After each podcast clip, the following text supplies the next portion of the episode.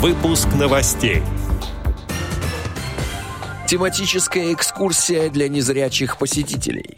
Новые подходы к обеспечению трудовой занятости инвалидов по зрению. Далее об этом подробно в студии Алишер Канаев. Здравствуйте. Здравствуйте.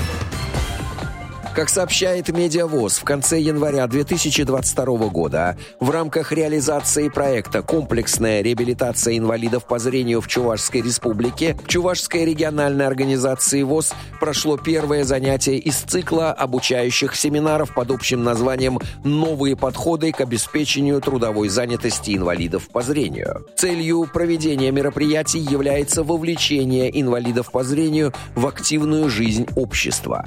В рамках семинара слушатели получили теоретические знания по организации собственного дела, а также овладели основами законодательства в сфере самозанятости и трудовых прав инвалидов.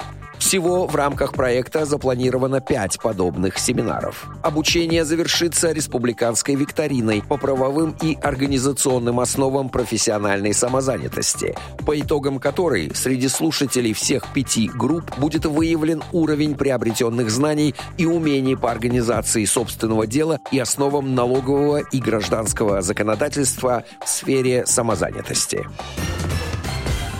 Как сообщает сайт Российской государственной библиотеки для слепых, 17 февраля 2022 года сотрудники РГБС провели тематическую экскурсию для незрячих посетителей по залу тактильного восприятия произведений искусств. В этот раз экскурсантов познакомили с макетом архитектурного ансамбля Московского Кремля. Сделанный из оргстекла, пластмассы, целлулоида и металла он дает точное представление об оригинале. Его масштаб 1 к 500. Воспроизведены не только постройки, но и общая планировка всего ансамбля, а также рельеф местности. Посетители познакомились с золотыми куполами соборов, зубцами кремлевских стен, циферблатами знаменитых курантов, и получили полное представление о художественном облике всего комплекса и его целостном образе. Запись на экскурсии проводится по телефону читального зала РГБС.